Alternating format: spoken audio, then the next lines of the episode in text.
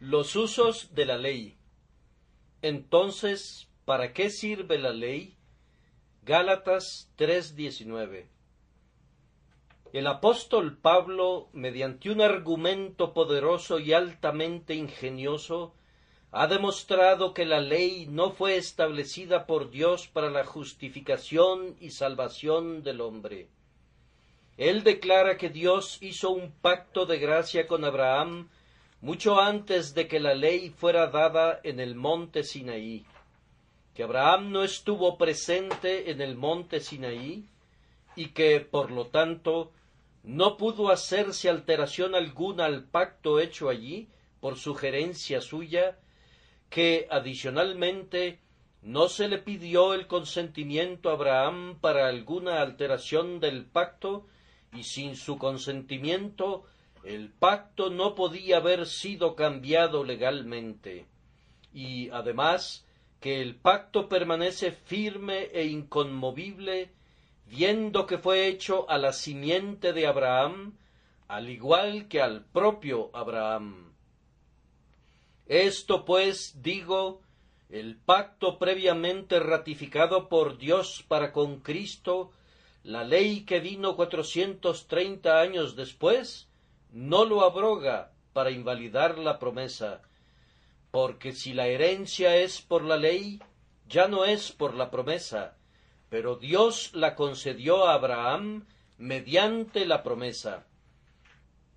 Por tanto, ni herencia ni salvación pueden obtenerse jamás por la ley. Ahora bien, irse a los extremos es el error de la ignorancia. Generalmente cuando los hombres creen en una verdad, llevan su creencia hasta el extremo de negar otra, y con mucha frecuencia la afirmación de una verdad cardinal conduce a los hombres a generalizar sobre todos los matices, generando falsedades de esa verdad. La supuesta objeción puede expresarse así. Tú dices, oh Pablo, que la ley no puede justificar. Ciertamente entonces la ley no sirve para nada.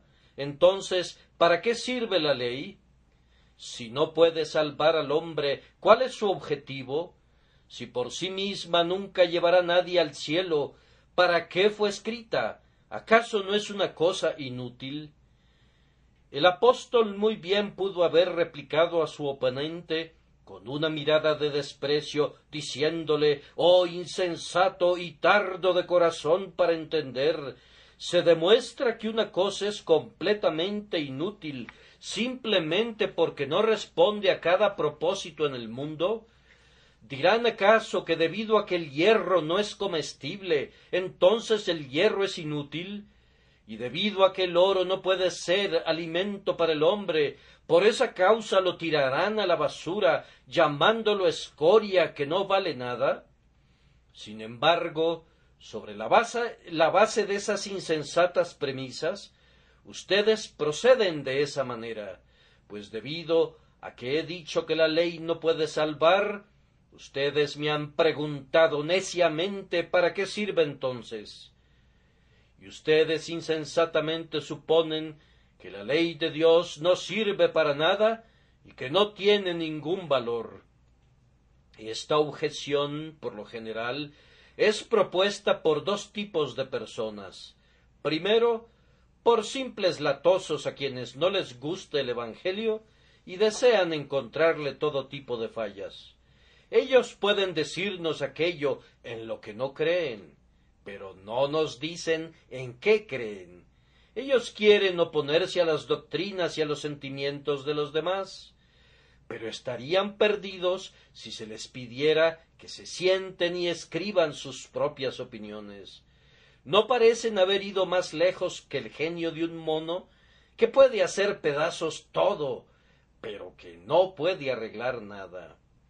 Luego, por otro lado, está el antinomiano que dice sí, yo sé que soy salvo únicamente por gracia.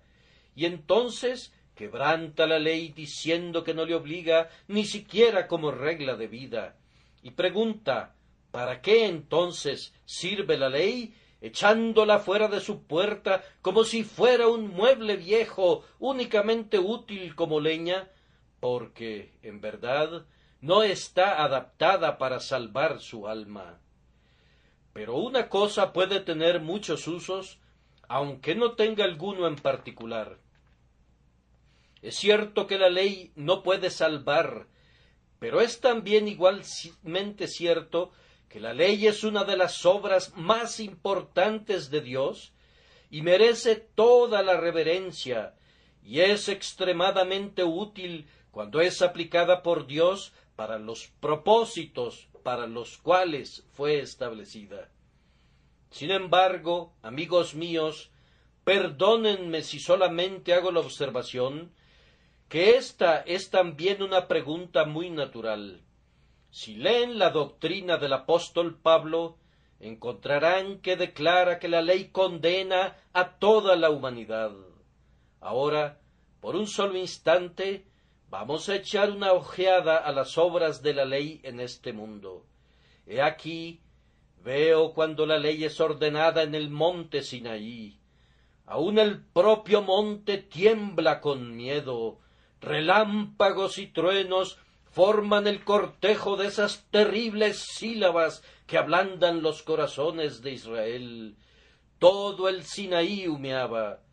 Jehová resplandeció desde el monte de Parán, y el santo vino de Sinaí, y vino de entre diez millares de santos. De su boca salió una ley ardiente para ellos. Era una ley terrible, aun en el momento en que fue dada y desde entonces de ese monte Sinaí ha bajado una temible lava de venganza para inundar, para destruir, para quemar y para consumir a toda la raza humana, si no fuera porque Jesucristo ha detenido ese terrible torrente y ha ordenado a sus olas de fuego a que se queden quietas. Si pudieran contemplar al mundo sin Cristo en él, simplemente bajo la ley, verían un mundo en ruinas, un mundo con el sello negro de Dios puesto sobre él, marcado y sellado para condenación. Verían hombres que, si conocieran su condición, tendrían sus manos sobre sus lomos y estarían gimiendo todos sus días, verían hombres y mujeres condenados, perdidos, arruinados, y en las regiones más alejadas verían la fosa que es cavada para el impío, en la cual la tierra debería haber sido arrojada para taparla si la ley hubiera hecho lo suyo, aparte del Evangelio de Jesucristo, nuestro Redentor. Ay, amados, la ley es una gran inundación que habría negado al mundo con algo peor que el agua del diluvio de Noé. Es un gran incendio que habría quemado la tierra con una peor destrucción que la que cayó sobre Sodoma. Es un ángel severo con una espada, sediento de sangre y con alas de muerte. Es un gran destructor que arrasa a las naciones es el gran mensajero de la venganza de Dios que es enviado al mundo. Sin el Evangelio de Jesucristo, la ley no es otra cosa que la voz condenatoria de Dios que truena en contra de la humanidad. Entonces, ¿para qué sirve la ley? Parece una pregunta muy natural. ¿Puede la ley ser de utilidad para el hombre? ¿Puede ese juez que se pone el birrete negro y nos condena a todos, esa ley del presidente del Tribunal Supremo de Justicia, puede ayudar en la salvación? Sí, sí puede. Y ustedes verán cómo lo hace si Dios nos ayuda en nuestra predicación. Entonces, ¿para qué sirve la ley? El primer uso de la ley es manifestarle al hombre su culpa. Cuando Dios determina salvar a un hombre, lo primero que hace con él es enviarle la ley para mostrarle cuán culpable, cuán vil, cuán ruin es él y en qué peligrosa posición se encuentra. ¿Ven a ese hombre situado al borde del precipicio? Está profundamente dormido y exactamente en el peligroso límite del farallón. Un simple movimiento y rodará y se hará pedazos contra las puntiagudas rocas del fondo y nunca más se sabrá de él. ¿Cómo puede ser salvado? ¿Qué se puede hacer por él? ¿Qué se puede hacer? Esa es nuestra posición. También nosotros estamos al borde de la ruina, pero somos insensibles a ello. Dios, cuando comienza a salvarnos de peligro tan inminente, envía su ley, la cual, con un recio puntapié, nos despierta y hace que abramos los ojos. Vemos entonces nuestro terrible peligro, descubrimos nuestras miserias, y es entonces cuando estamos en la posición correcta para clamar por nuestra salvación, y nuestra salvación viene a nosotros. La ley actúa con el hombre como lo hace el médico cuando quita lo que obstruye el ojo del ciego. Los hombres que creen en su justicia propia son ciegos, aunque se consideran buenos y hasta excelentes. La ley quita esa obstrucción y les permite descubrir cuán viles son y cuán completamente arruinados y condenados están si permanecen bajo la sentencia de la ley. Sin embargo, en vez de tratar esto doctrinalmente, voy a tratarlo prácticamente, esperando un impacto directo en sus conciencias. Amado oyente, ¿acaso la ley de Dios no te convence de pecado este día?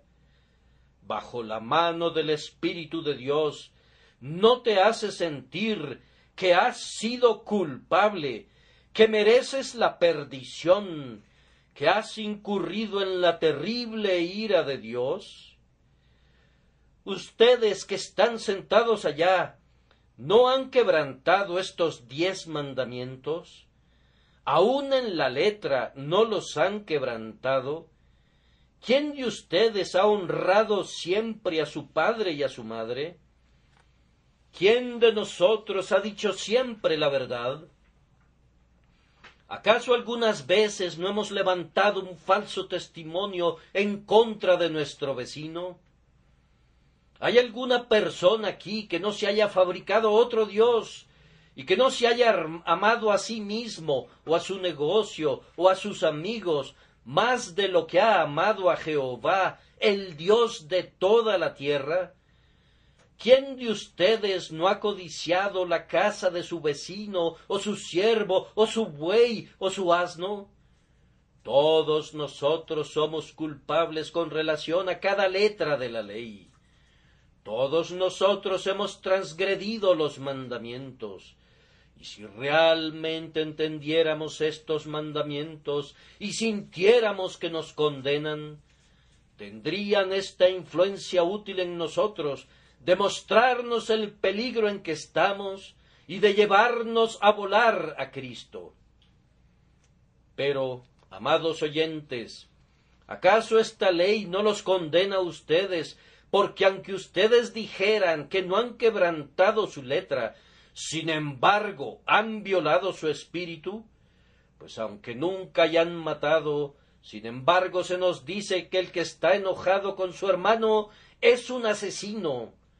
Como dijo una vez un hombre de color, Señor, yo pensé que nunca había matado a nadie, que yo era inocente en este mandamiento, pero cuando oí que el que odia a su hermano es un asesino, entonces me reconocí culpable, pues muy a menudo he matado a veinte hombres antes del desayuno, pues he estado enojado con ellos con mucha frecuencia.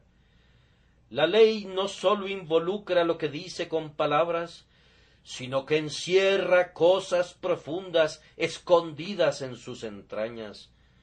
Dice no cometerás adulterio, Pero esto quiere decir, como afirma Jesús, pero yo os digo que cualquiera que mira a una mujer para codiciarla, ya adulteró con ella en su corazón. Dice, no tomarás el nombre de Jehová tu Dios en vano. Quiere decir que debemos reverenciar a Dios en todo lugar y tener su temor ante nuestros ojos y en todo momento debemos respetar sus ordenanzas y siempre caminar en su temor y amor. Ay, hermanos míos, seguramente no hay nadie aquí que esté tan endurecido en su justicia propia como para que diga yo soy inocente.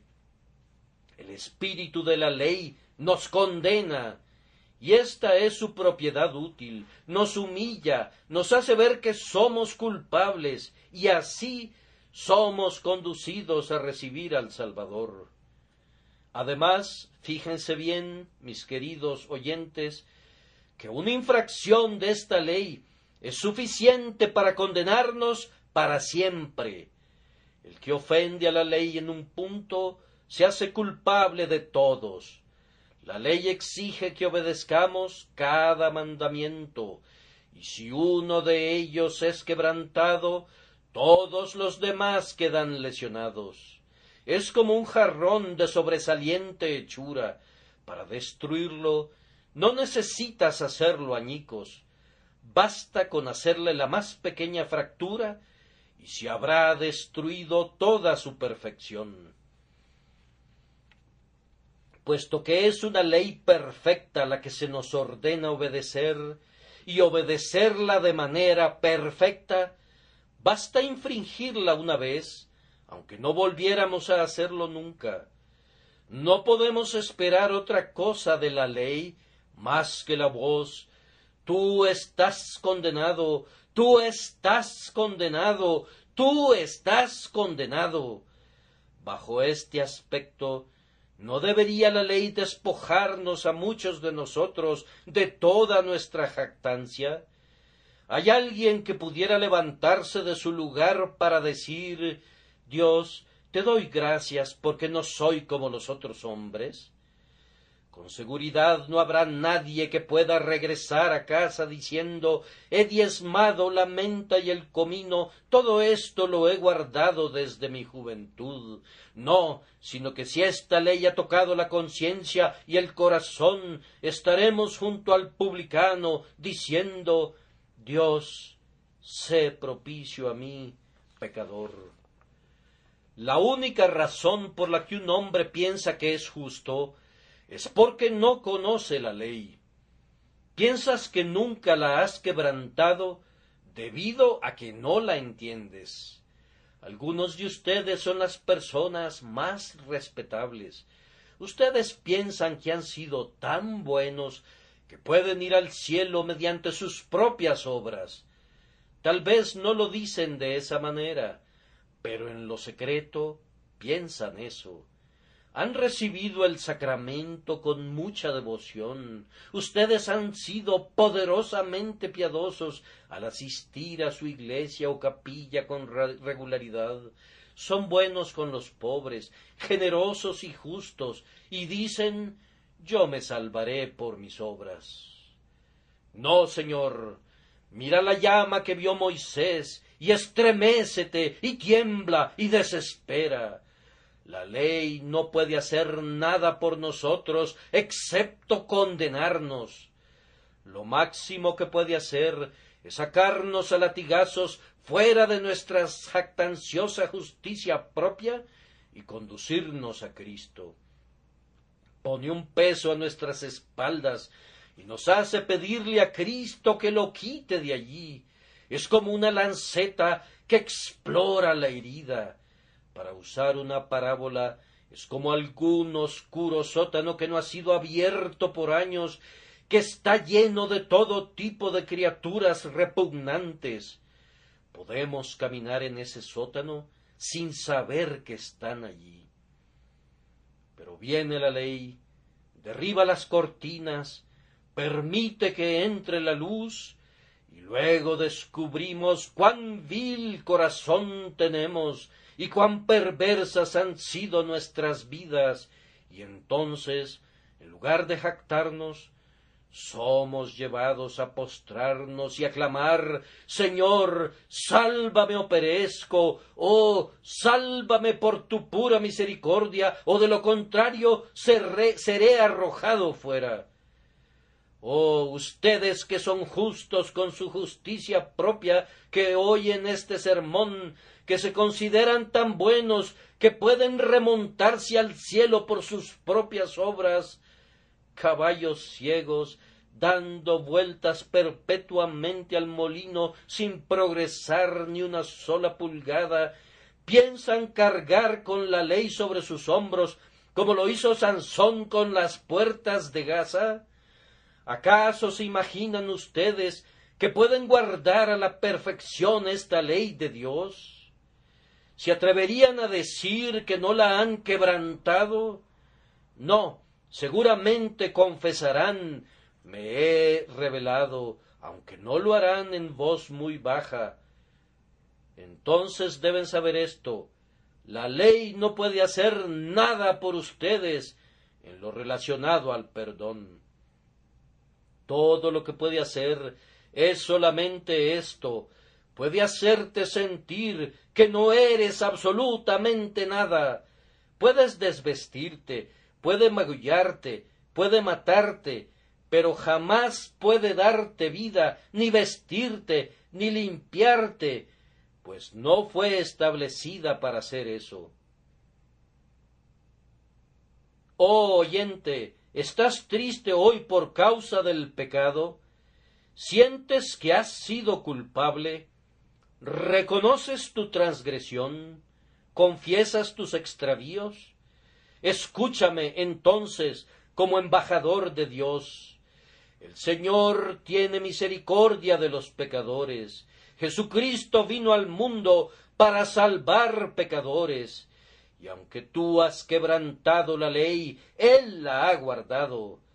Toma su justicia para que sea tuya, entrégate a Él, ven a Él ahora sin nada y desnudo, y cúbrete con sus vestiduras, ven a Él, malvado y sucio, y lávate en la fuente que ha sido abierta para el pecado y la impureza, y entonces sabrás ¿Para qué sirve la ley?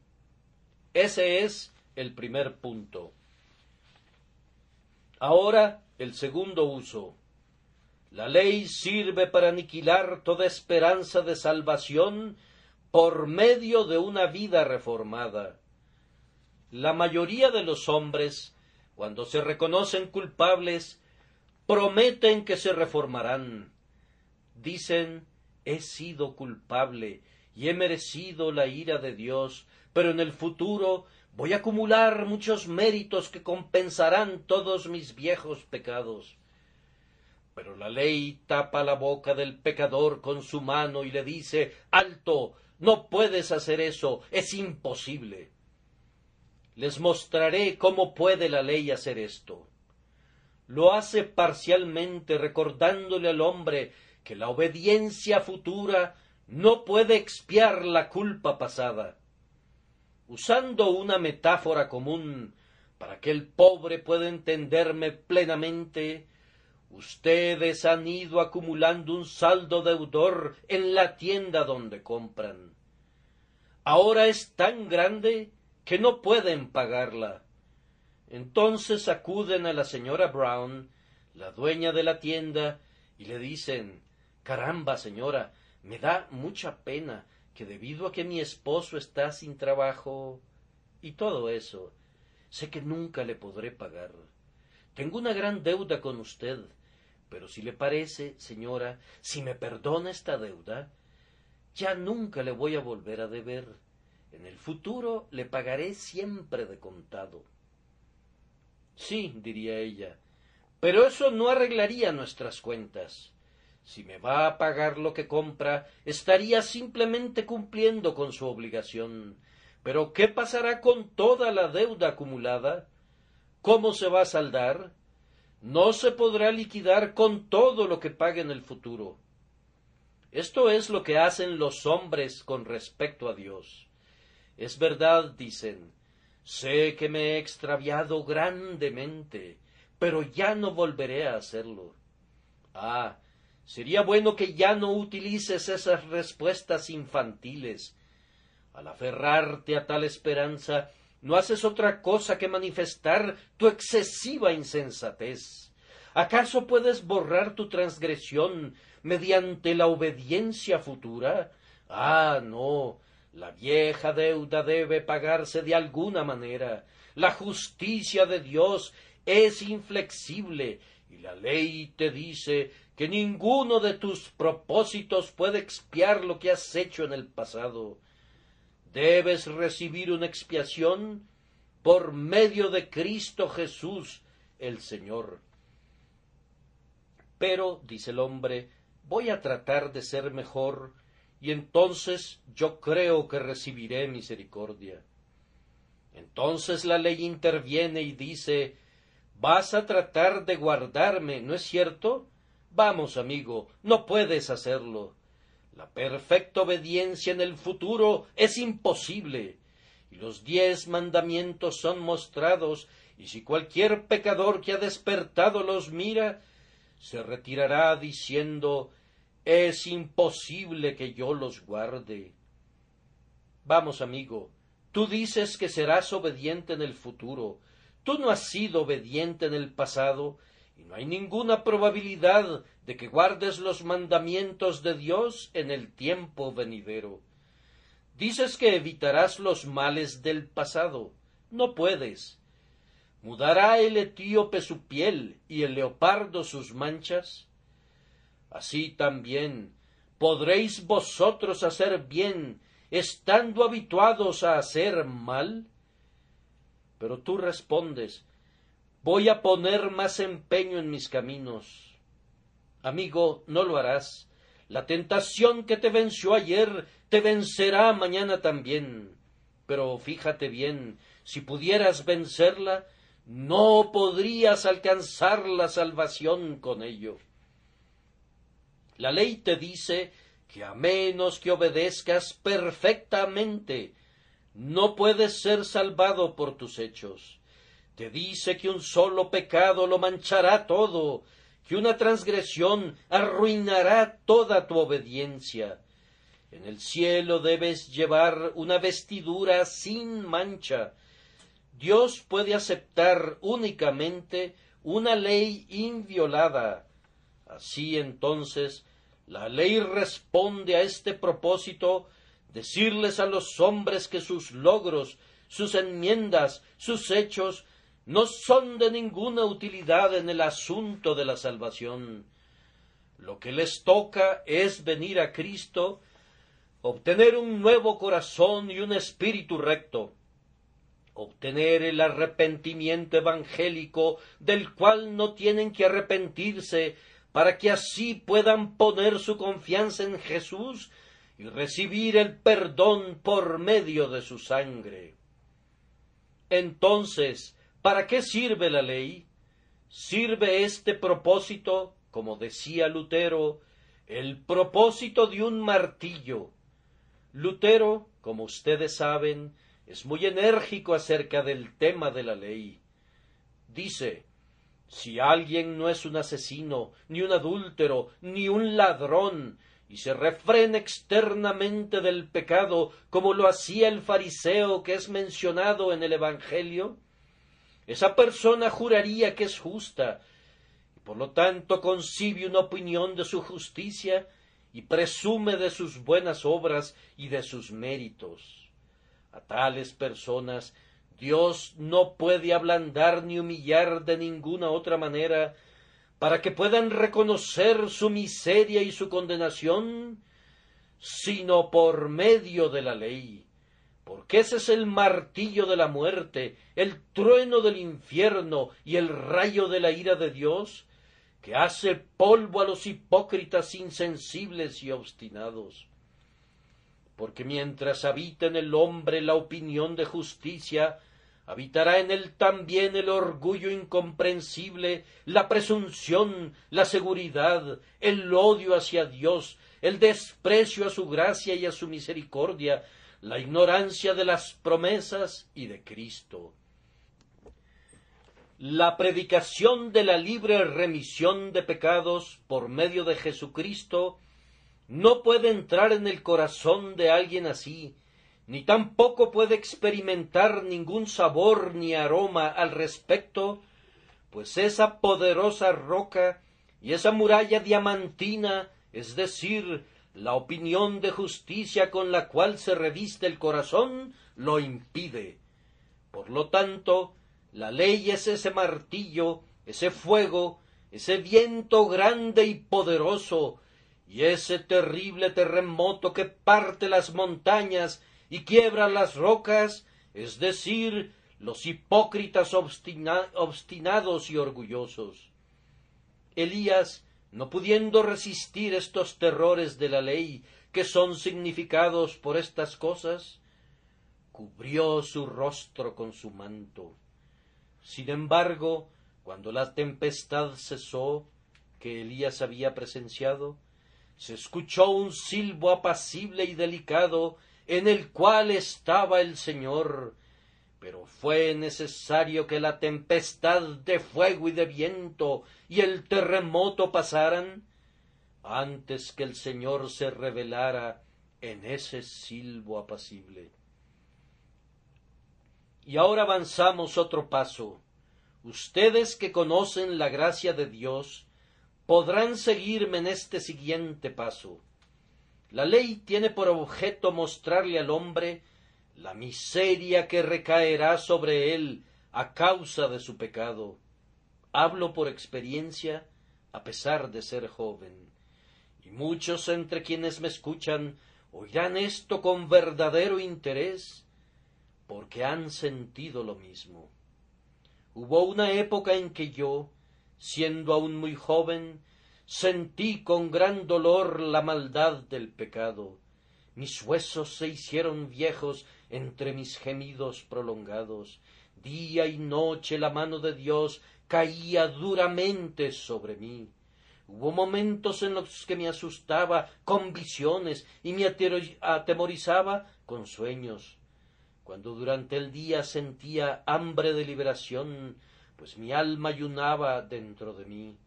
Tenía miedo que los propios cielos cayeran sobre mí y aplastaran mi alma culpable. La ley de Dios se había apoderado de mí y me estaba mostrando mi miseria. Durante la noche, si dormía, soñaba con el abismo sin fondo, y cuando me despertaba me parecía sentir la miseria que había soñado. Subía a la casa de Dios, y mi canción no era más que un gemido. Me retiraba a mi aposento, y allí en medio de lágrimas y gemidos elevaba mi oración sin ninguna esperanza ni refugio. Entonces podía decir con David El búho de las soledades es mi amigo y el pelícano del desierto mi compañero, pues la ley de Dios me azotaba con su látigo de diez puntas y luego me frotaba con salmuera de tal forma que yo me estremecía y temblaba con dolor y angustia, y mi alma prefería morir estrangulada que vivir, pues yo estaba sumamente afligido. Algunos de ustedes han experimentado lo mismo.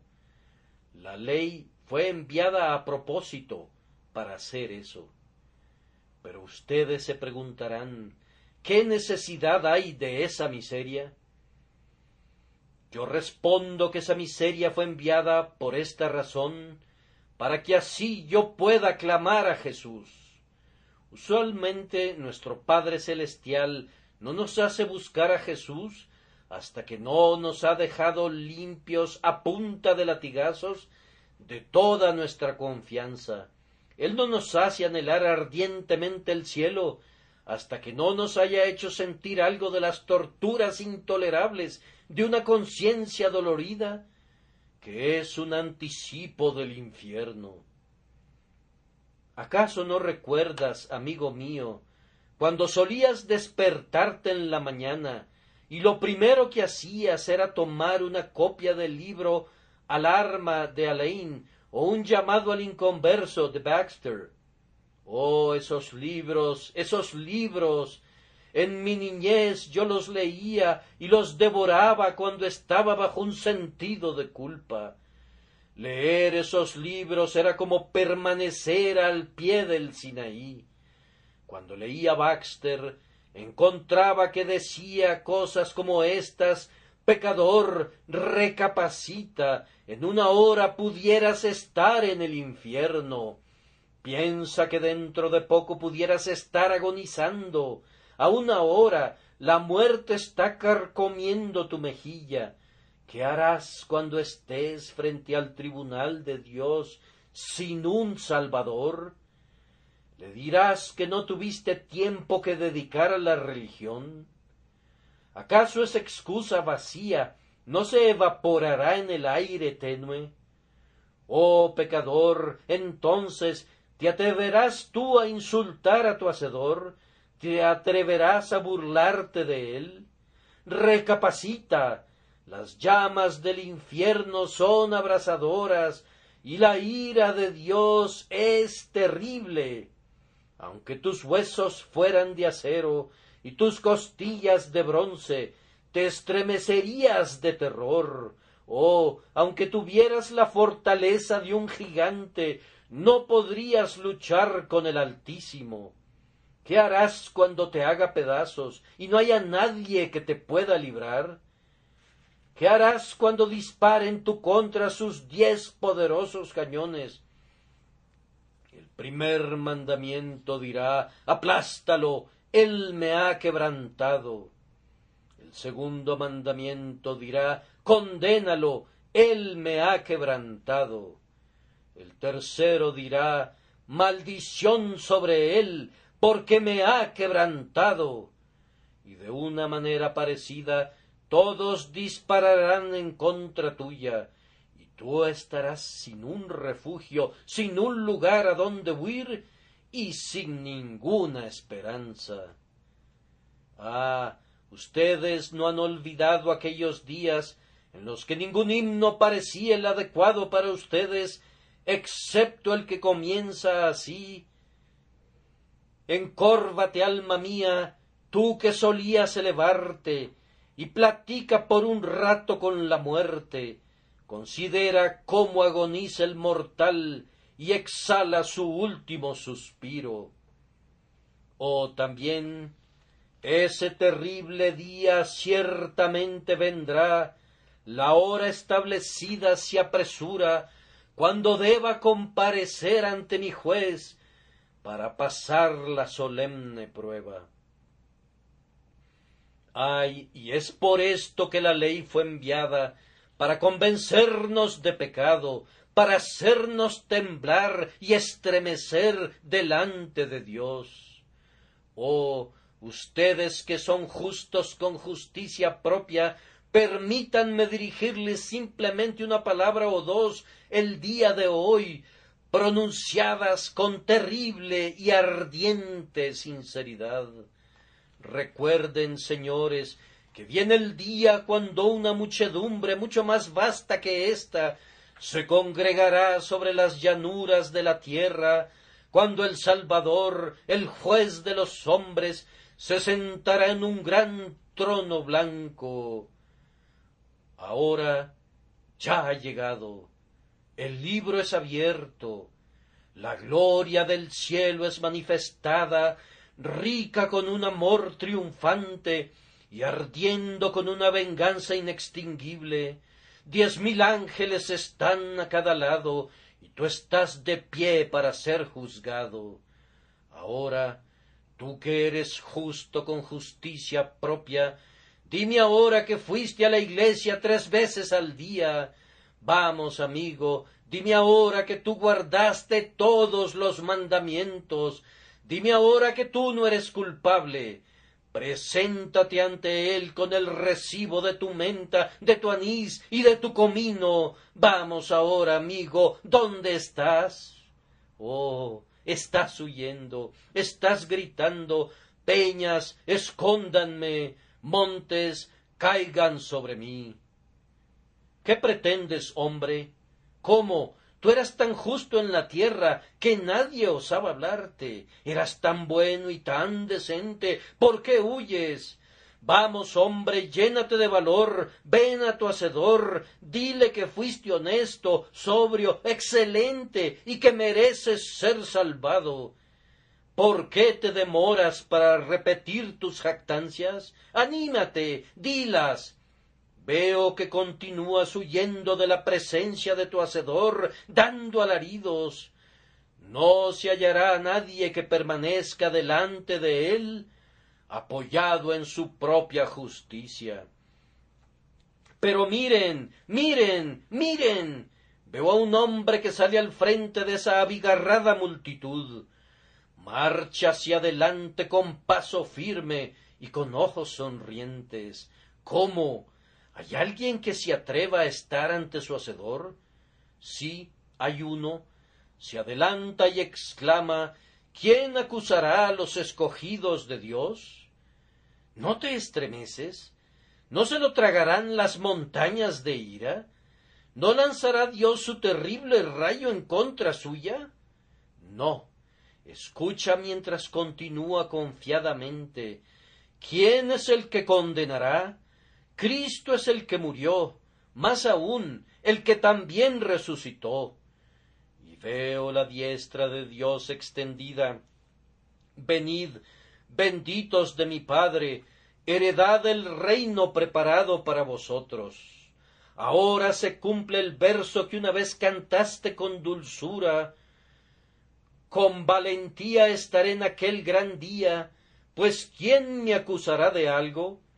Ya que por medio de tu sangre absuelto he sido de la tremenda maldición y vergüenza del pecado. Y ahora, mis queridos amigos, temo cansarlos, por lo tanto, permítanme sugerir brevemente otro pensamiento. Entonces, ¿para qué sirve la ley? Fue enviada al mundo para mostrar el valor de un Salvador. De la misma manera que el oropel hace resaltar las joyas y las manchas oscuras hacen que los tintes brillantes luzcan más brillantes, así la ley hace que Cristo aparezca más puro y más celestial. Oigo a la ley de Dios maldecir. Cuán dura es su voz. Jesús dice Venid a mí. Oh, qué música. Cuánto más musical después de los sonidos discordantes de la ley. Veo que la ley condena. Contemplo a Cristo obedeciéndola. Oh, cuán importante es ese precio, conociendo cuán pesada es la demanda. Leo los mandamientos y los encuentro estrictos y tremendamente severos Oh, cuán santo debe haber sido Cristo para obedecerlos todos ellos por mí. Nada me lleva a valorar más a mi Salvador que cuando veo que la ley me condena, cuando sé que esta ley se interpone en mi camino y como un querubín con una espada encendida no me dejará entrar al paraíso, entonces puedo conocer cuán dulcemente preciosa debe ser la justicia de Cristo, que es un pasaporte para el cielo y que me da gracia para entrar en él. Y finalmente, ¿para qué sirve la ley? Fue enviada al mundo para evitar que los cristianos confíen en la justicia propia.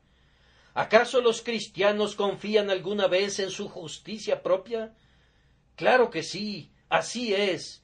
El mejor cristiano del mundo encontrará que le resulta difícil evitar la jactancia y la confianza en su propia justicia.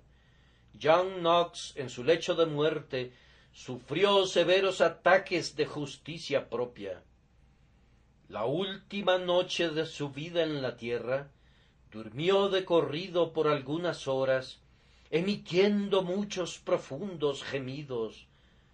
Cuando se le preguntó por qué gemía tan profundamente, Respondió Durante mi vida he resistido muchos ataques de Satanás, pero en estos momentos me ha atacado de manera más terrible que nunca y ha utilizado toda su fuerza para acabar conmigo de una vez. La astuta serpiente se ha esforzado para persuadirme de que he merecido el cielo y la, la bienaventuranza eterna por el fiel cumplimiento de mi ministerio. Pero bendito sea Dios que me ha dado la capacidad de apagar este dardo encendido, recordándome pasajes como estos ¿Qué tienes que no hayas recibido? Y por la gracia de Dios soy lo que soy. Sí, y cada uno de nosotros ha sentido lo mismo. Ha sido más bien divertido cuando a menudo se me ha acercado algún hermano que me dice confío que el Señor lo conservará humilde, cuando ellos mismos eran tan orgullosos como la alta posición que ostentaban y todavía unas cuantas pulgadas más. Han sido muy sinceros en su oración para que yo sea humilde, alimentando, sin darse cuenta, su propio orgullo debido a su propia reputación imaginaria de humildad. Desde hace mucho tiempo he renunciado a instar a la gente a que sea humilde, porque naturalmente tiende a hacerlos más bien orgullosos. Un hombre suele decir Dios mío, estas personas temen que yo sea orgulloso. Debo tener algo que sea motivo de orgullo. Luego nos decimos a nosotros mismos no les voy a permitir que lo vean, y tratamos de reprimir nuestro orgullo, pero después de todo somos tan orgullosos interiormente como el propio Lucifer.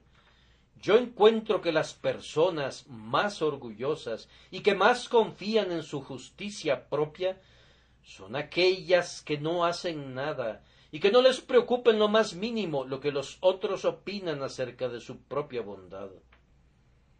La vieja verdad del libro de Job es una realidad ahora, Ustedes saben que al comienzo del libro de Job se dice estaban arando los bueyes y las asnas paciendo cerca de ellos. Eso es lo que ocurre generalmente en este mundo.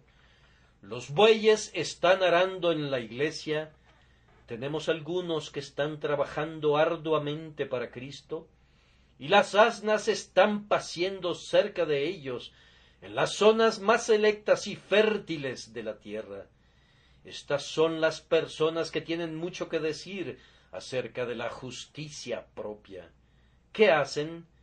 No hacen lo suficiente para ganarse la vida, y, sin embargo, piensan que van a ganarse el cielo.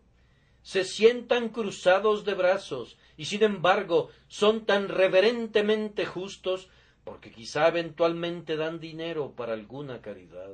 No hacen nada y sin embargo se jactan de su justicia propia. Y con los cristianos pasa lo mismo. Si Dios te hace laborioso y te mantiene ocupado en su servicio, es menos probable que seas orgulloso confiando en tu propia justicia que si no haces nada pero en todo momento hay una tendencia natural a ello. Por tanto, Dios ha escrito la ley para que cuando la leamos veamos nuestras faltas, para que cuando nos miremos en ella como en un espejo veamos las impurezas de nuestra carne y tengamos un motivo para aborrecernos en saco y cenizas y clamar a Jesús pidiéndole misericordia. Usen la ley de esta manera y no de otra. Y ahora alguien dice, Señor, hay algunas personas aquí presentes a quienes usted haya predicado esto a propósito. Sí, me gusta predicarle a la gente. No creo que sea de ninguna utilidad predicar para la gente. Me gusta predicar directamente a los individuos y al corazón. En cada círculo encuentro a un grupo que afirma en idioma muy claro Yo soy tan buen padre como el mejor que pueda ser encontrado en la parroquia. Yo soy un buen comerciante. Pago veinte chelines por libra, no como el señor fulano de tal. Yo voy a la iglesia o voy a la capilla, y eso es más de lo que hace todo el mundo. Pago mis suscripciones, pago una cuota para la enfermería, digo mis oraciones. Por tanto, Creo que tengo tan buenas probabilidades de ir al cielo como cualquier otro en el mundo. Creo que tres de cada cuatro personas en Londres piensan de esta manera. Ahora, si esa es la base de tu confianza, tienes una esperanza podrida. Tú tienes una tabla sobre la que estás parado que no resistirá tu peso en el día de rendir cuentas a Dios. Vive el Señor mi Dios, en cuya presencia estoy, que si vuestra justicia no fuere mayor que la de los escribas y fariseos, no entraréis en el reino de los cielos. Y si piensas que la obra más perfecta de tus manos puede salvarte, tienes que saber esto, que Israel iba tras una ley de justicia, no la alcanzó. Aquellos que no la buscaban, la alcanzaron. ¿Por qué? Porque el uno la ha buscado por fe, el otro la ha buscado por las obras de la ley, donde nunca se puede encontrar la justificación. Escuchen ahora el Evangelio, hombres y mujeres, Dejen de vanagloriarse de su propia justicia, abandonen sus esperanzas, junto con todas las confianzas de ustedes que surgen de esto. Tus lágrimas podrían fluir para siempre y tu celo no conocer descanso. Nada puede expiar el pecado. Cristo debe salvar y únicamente Cristo. Si quieren saber cómo hemos de ser salvos, escuchen esto. Deben venir a Cristo sin traer nada de ustedes. Cristo ha guardado la ley. Tienen que hacer que su justicia sea de ustedes. Cristo sufrió en el lugar de todos los que se arrepienten. Él ha padecido el castigo de ustedes, y por medio de la fe en la santificación y la expiación de Cristo, ustedes serán salvos. Vengan entonces, ustedes que están trabajados y cargados, heridos y mutilados por la caída. Vengan entonces, ustedes pecadores. Vengan entonces, ustedes moralistas. Vengan entonces, todos ustedes que han quebrantado la ley de Dios y lo sienten, abandonen sus propias confianzas y vengan a Jesús, Él los aceptará, les dará vestiduras de justicia sin mancha alguna, y los hará suyos para siempre. Pero ¿cómo puedo venir? preguntará alguien. ¿Debo ir a casa a llorar? No, señor, no Allí donde estás parado ahora, tú puedes acercarte a la cruz. Oh, si te reconoces pecador, ahora te suplico, antes de que tu pie se aparte del lugar que estás pisando, ahora di esto. Yo me arrojo en tus brazos, Señor, salva mi alma culpable en el último día. Ahora humíllense, abandonen toda justicia propia, Mírenme a mí, miren ahora, no digan ¿quién subirá al cielo? Esto es, para traer abajo a Cristo. Cerca de ti está la palabra, en tu boca y en tu corazón. Esta es la palabra de fe que predicamos, que si confesares con tu boca que Jesús es el Señor, y creyeres en tu corazón que Dios le levantó de los muertos, serás salvo. Sí, tú, tú, tú. Oh, bendito sea Dios. Hemos sabido de cientos de personas que han creído en Cristo en este lugar. Algunas de las personas más malvadas se han acercado a mí aún recientemente y me han contado lo que Dios ha hecho por ellos. Oh, que tú también quisieras venir a Jesús. Recuerda, el que cree será salvo, aunque sus pecados sean incontables, y el que no cree debe perecer, aunque sus pecados sean pocos. Oh, que el Espíritu Santo los conduzca a creer, para que así puedan escapar de la ira venidera y tengan un lugar en el paraíso entre los redimidos.